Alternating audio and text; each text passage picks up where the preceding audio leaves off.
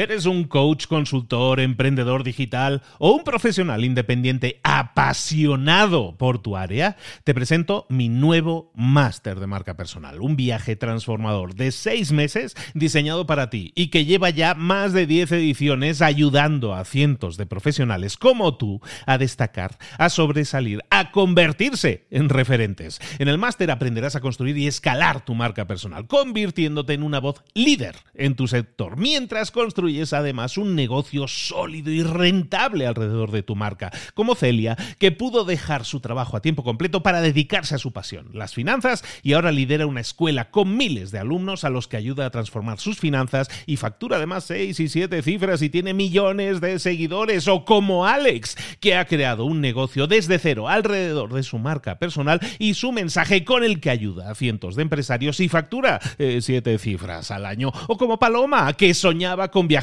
por el mundo y que ahora vive como nómada digital con cientos de miles de seguidores y más de 17.000 alumnos. Gracias al máster, su sueño pasó de ser una idea a una realidad rentable y reconocida.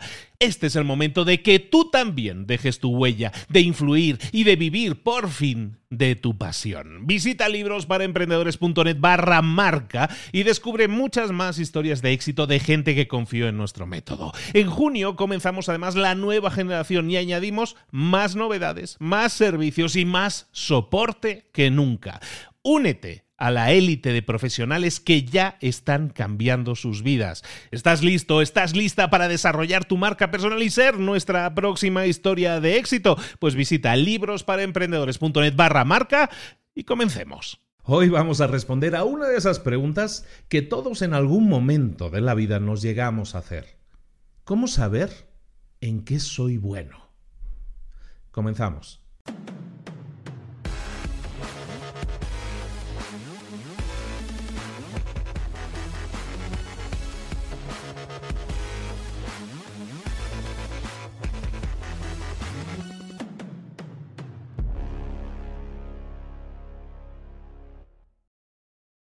Muy buenas a todos, soy Luis Ramos de Libros para Emprendedores y aquí estamos de nuevo con un nuevo contenido que espero que sea de tu interés. Básicamente hoy vamos a responder a otra de esas grandes preguntas que a veces nos hacemos y que muchas veces no encontramos la respuesta. En muchas etapas de nuestra vida nos toca escoger en qué somos buenos. Y entonces, escogiendo qué somos buenos, pues eh, dedicamos muchas veces nuestra vida a esa elección, ¿no? Escogemos, a lo mejor, me gusta atender a los niños, pues me voy a estudiar medicina y a ser pediatra. O me gustan los perros, pues voy a estudiar veterinaria y voy a, a tratar a los perros toda mi vida.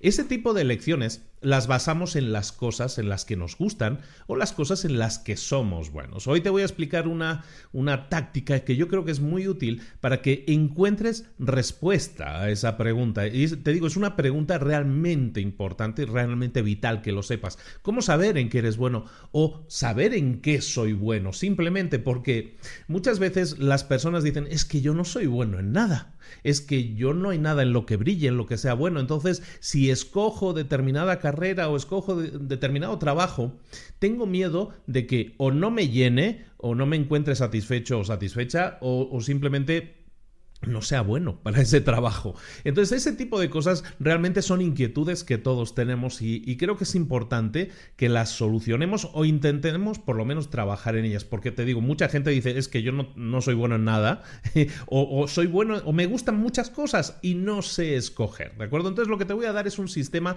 de ocho pasos que vamos a seguir para, eh, son como ocho ejercicios muy rápidos, que vamos a, vamos a hacerlos para conseguir tener una lista de cosas el ejercicio final es muy sencillo. Básicamente nosotros tenemos que tener una lista de cosas y tenemos que empezar a ver cuáles son los patrones. Para eso tenemos que diferenciar dos cosas que creo que son importantes. Antes de empezar con los ejercicios, eh, tenemos que poner en claro dos cosas, que son las habilidades blandas y las habilidades duras, lo que en inglés llaman los hard skills y los soft skills. Bueno, ¿de qué estamos hablando? ¿Qué es eso? Bueno, las habilidades blandas y las habilidades Las habilidades blandas son esas habilidades que para decirlo en términos muy, muy llanos, esas habilidades que no se pueden ver, que son difíciles a veces de, detectar. Y las habilidades duras son esas habilidades que son muy visibles. Por ejemplo, si a mí me gusta hablar en público, eso es una habilidad dura. Si a mí me gusta jugar al tenis, pues esa es una habilidad dura. Si yo soy muy bueno eh, de portero en, el, en fútbol, pues eso es una habilidad dura. ¿Cuáles son, ¿Cuáles son las habilidades blandas? Las habilidades blandas son esas que decimos que son más difíciles de ver. Por ejemplo, em, me gusta escuchar, eso es una habilidad blanda. Me, soy una persona que se concentra muy bien, eso es una habilidad blanda. Son habilidades que son más difíciles de detectar, son más difíciles de descubrir, pero que sí tú eres capaz de detectar cuáles son tus habilidades blandas y sabes detectar también cuáles son tus habilidades duras si combinas ambas te vas a convertir en una persona imparable. Vamos a intentar trabajar entonces en detectar habilidades blandas, habilidades duras, en llegar un poco a la raíz de los problemas o de las cosas que nosotros somos buenos haciendo o no somos tan buenos haciendo y ahí vamos a detectar cosas que podríamos calificar de nuestras fortalezas o como estábamos haciendo en la pregunta, en qué soy bueno.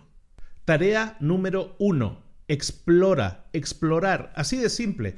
Muchas veces no sabes si te gusta algo o no te gusta algo simplemente porque no lo has probado. Entonces lo que tienes que hacer es explorar, tienes que dedicarte a descubrir cosas, a probar cosas nuevas, cosas que no sabes si te gustan o no te gustan y descubrir si te gustan o no te gustan. Entonces explorar es lo más parecido a descubrir, a iniciarte en algo que no conoces. Prueba cosas que no has probado antes, explora. Tarea número dos, no te detengas inmediatamente. ¿Y a qué me refiero con esto? Estamos hablando de la tarea uno de explorar, de que pruebes cosas nuevas. En la tarea número dos te digo, no te detengas inmediatamente. ¿Por qué? Porque muchas veces probamos algo y al principio nos cuesta mucho y nos desanimamos muy rápidamente. Lo que te pido es que no te desanimes, que intentes repetirlo hasta convertirlo en un hábito.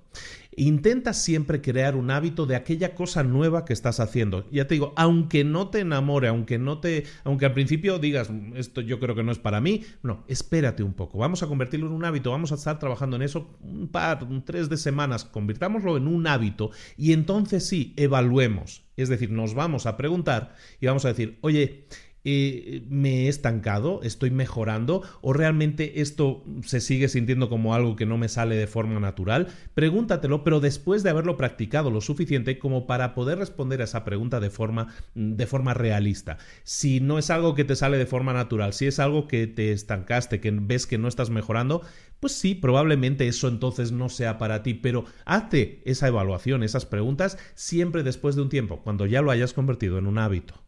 Tarea número 3. Pregúntate qué es aquello que realmente te encanta hacer. Como ves, lo que estamos haciendo, lo que buscamos hacer aquí es una lista de cosas en las que creemos que podemos ser buenos. Y hay cosas en las que tú sabes que las haces y lo disfrutas al máximo, ya sea cantar, ya sea hablar en público, ya sea lo que sea, ya sea vender, hay gente que le encanta vender. Perfecto. Bueno, Pon en esa lista cosas que te gusten hacer, que realmente ames, adores hacerlas, que si no las haces, tu, vida no sería igual.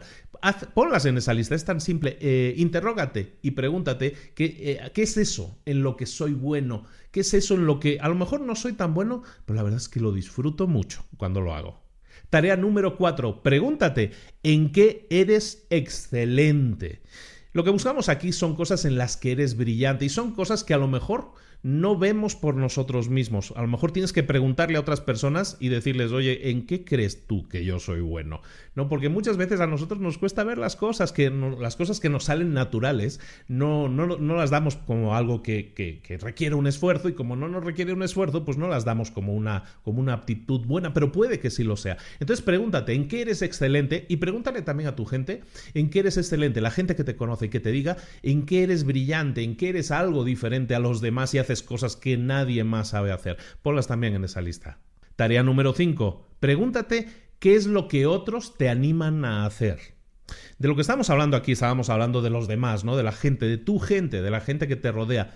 Piensa en la gente que te rodea y piensa en esas cosas, en esos cumplidos que muchas veces no, no aceptamos o desechamos porque nos da timidez o no, no nos gusta que nos digan cosas en las que somos buenos. Piensa en esas cosas en las que los demás te están diciendo que eres bueno o que te están animando a que hagas constantemente. Oye, deberías hacer más de esto, eres muy bueno en esto. Piensa en esas veces en las que te han dicho eso y ponlo también en la lista porque ahí probablemente tienes una habilidad que no habías, eh, que no habías tenido en cuenta hasta el momento. Tarea número 6. Pregúntate, ¿a qué le dedicaría yo 10.000 horas? Eh, la, teoría de las 10.000 horas dice que si quieres ser algo, si quieres ser brillante en algo, lo que tienes que hacer es dedicar 10.000 horas de práctica, de práctica enfocada, ¿no? ¿A qué le dedicarías tú 10.000 horas sin pensarlo? Que te salga así rápidamente. Responde esa pregunta, porque cosas a las que tú le dedicarías sin dudar 10.000 horas, probablemente esas son cosas que son habilidades tuyas y que tienes que tener en cuenta, ponlas en la lista. Tarea número 7. Pregúntate, ¿qué cosas sueles hacer en casa los sábados o los domingos o cuando tienes tiempo libre. Pregúntate cuáles son esas cosas que realmente estás haciendo el fin de semana y que realmente a lo mejor incluso disfrutas hacer.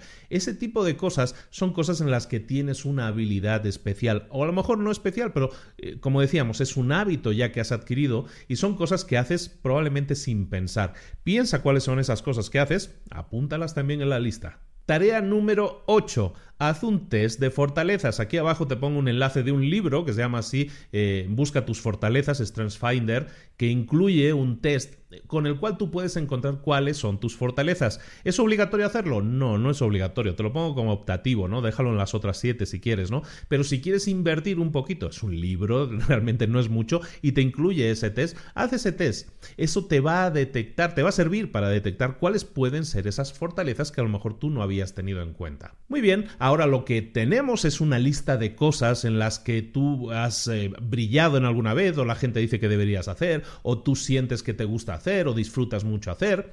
Has incorporado en esa lista cosas que a lo mejor parecen incoherentes, ¿no? Cosas que no tienen que ver las unas con las otras.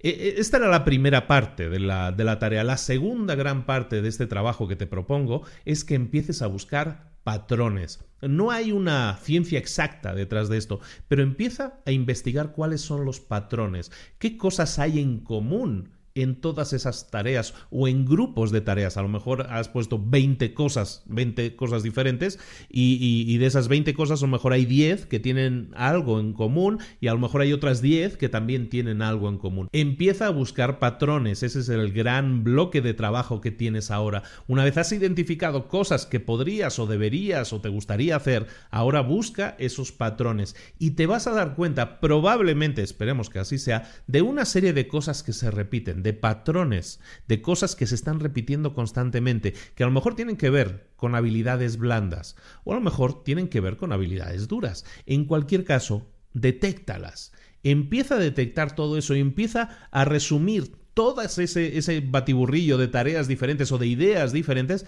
empieza a resumirlas en algo único, a lo mejor en una, dos, tres cosas. Todo esto se reduce a una, dos o tres cosas. Ahí es donde vas a encontrar tus habilidades, ya sean habilidades blandas o habilidades duras. Una vez lo has hecho, lo único que tienes que hacer es combinarlas, ver cómo puedes hacer para combinar esas habilidades, que son cosas que disfrutas hacer, que en las que eres bueno o eres buena haciéndolas, combínalas de forma que generen algo único. Evidentemente cada persona es diferente, cada persona tiene su propia personalidad y su propia forma de hacer las cosas.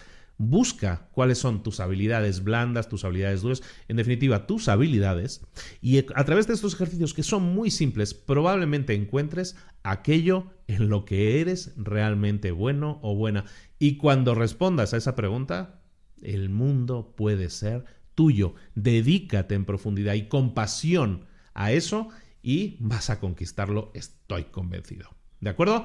Muchísimas gracias por la atención. Hey, recordar, este mes estoy en España, estoy en España, estoy en Barcelona, voy a hacer un taller que se, que se llama Rediseña tu carrera profesional. Rediseña tu carrera profesional. Hoy que hemos hablado de este tema de buscar mis fortalezas, Yo sé que hay mucha gente que a lo mejor encontró un camino, encontró un trabajo, pero que no se siente realmente pleno en su trabajo. Si es así, vamos a estar haciendo con Gladys Cali, con una coach que, hemos entrevistado también aquí en el canal alguna vez, eh, yo creo que vamos a hacer algo que es muy interesante para muchos, que es rediseñar tu carrera profesional. Primero, detectar aquello en lo que somos buenos o aquello en lo que podríamos ser mejores o ser brillantes. Vamos a trabajar en eso y luego vamos a trabajar cómo crear cómo crear tu, propio, tu propia marca personal, si lo quieres ver así, cómo crear tu propia carrera profesional. Si no la tienes, podrías tenerla. Y si ya la tienes, pero no estás completamente satisfecho, probablemente te interese mucho ese taller de momento en Barcelona y espero que lo podamos hacer en muchos países. Eh, apúntate, aquí debajo también te dejo el enlace. Muchísimas gracias por la atención, muchísimas gracias por haber estado ahí, espero que te haya gustado mucho. Déjame en los comentarios qué habilidades crees que has descubierto de las que no eras consciente? ¿Qué cosas realmente te gusta mucho hacer y qué crees que has descubierto sobre ti que no sabías?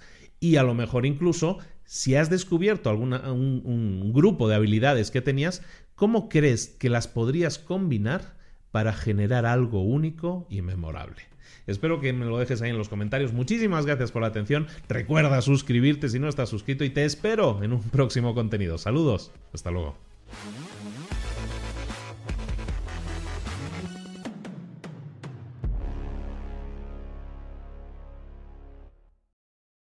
¿Eres un coach, consultor, emprendedor digital o un profesional independiente apasionado por tu área? Te presento mi nuevo máster de marca personal, un viaje transformador de seis meses diseñado para ti y que lleva ya más de 10 ediciones ayudando a cientos de profesionales como tú a destacar, a sobresalir, a convertirse en referentes. En el máster aprenderás a construir y escalar tu marca personal, convirtiéndote en una voz líder en tu sector, mientras construyes es además un negocio sólido y rentable alrededor de tu marca, como Celia, que pudo dejar su trabajo a tiempo completo para dedicarse a su pasión, las finanzas, y ahora lidera una escuela con miles de alumnos a los que ayuda a transformar sus finanzas y factura además seis y siete cifras y tiene millones de seguidores, o como Alex, que ha creado un negocio desde cero alrededor de su marca personal y su mensaje con el que ayuda a cientos de empresarios y factura eh, siete cifras al año, o como Paloma, que soñaba con viajar viajar por el mundo y que ahora vive como nómada digital